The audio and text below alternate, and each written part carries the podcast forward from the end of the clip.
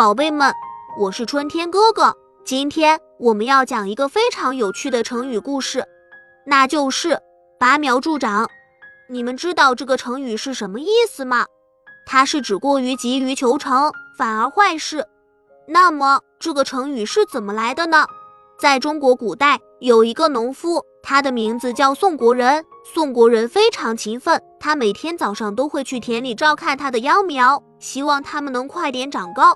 有一天，他发现自己的秧苗比邻居的秧苗要矮很多，他很着急，因为他觉得自己的秧苗长得太慢了。于是他想出了一个办法，那就是把秧苗拔高。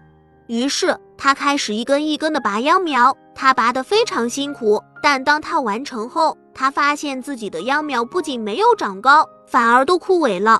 原来秧苗的成长是需要时间的，不能急于求成。宋国人过于急功近利，反而破坏了秧苗的生长。后来“拔苗助长”这个成语就流传了下来，用来形容那些过于急于求成，反而坏事的人。孩子们，让我们也要学会像这个故事中的宋国人一样，不要过于急于求成。很多事情都需要时间来沉淀和积累，我们要有耐心，用心去等待。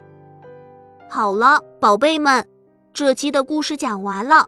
喜欢我讲的故事，就请订阅一下吧。咱们相约下期再见。